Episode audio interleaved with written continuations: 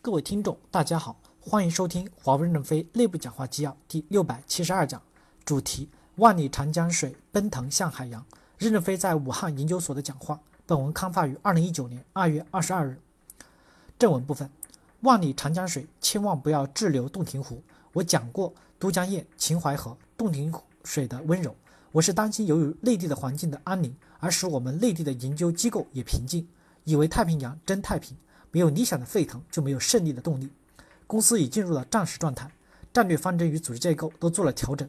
所有技术口的员工都应阅读与 PK 我在上研所无限大会上讲话的第一点，看看技术与产品的方针是否正确，允许批评。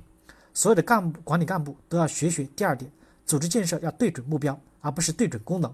齐全的功能会形成封建的土围子。我们的目标是上甘岭，要建设有力的精干的作战队伍。过去对准部门功能的建设思想要调整，各部门要面向目标账、目标主账，去除多余的非主账的结构与程序，去除平庸，将一部分必须的非主账的功能移至平台或与其他的共享。这点要向运营商 B 级的改革学习。请丁云给你们讲一课，他从档头到能力资源中心的建设有了心得。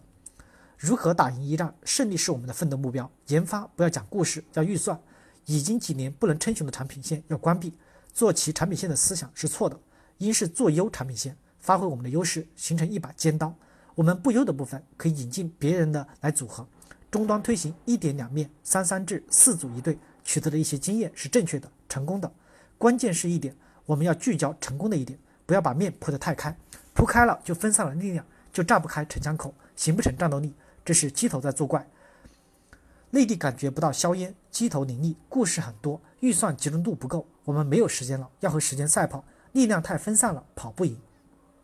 我们不管身处何处，我们要看着太平洋的海啸，要盯着大西洋的风暴，理解上甘岭的艰难，要跟着奔腾的万里长江水，一同去远方，去战场，去胜利。感谢大家的收听，敬请期待下一讲内容。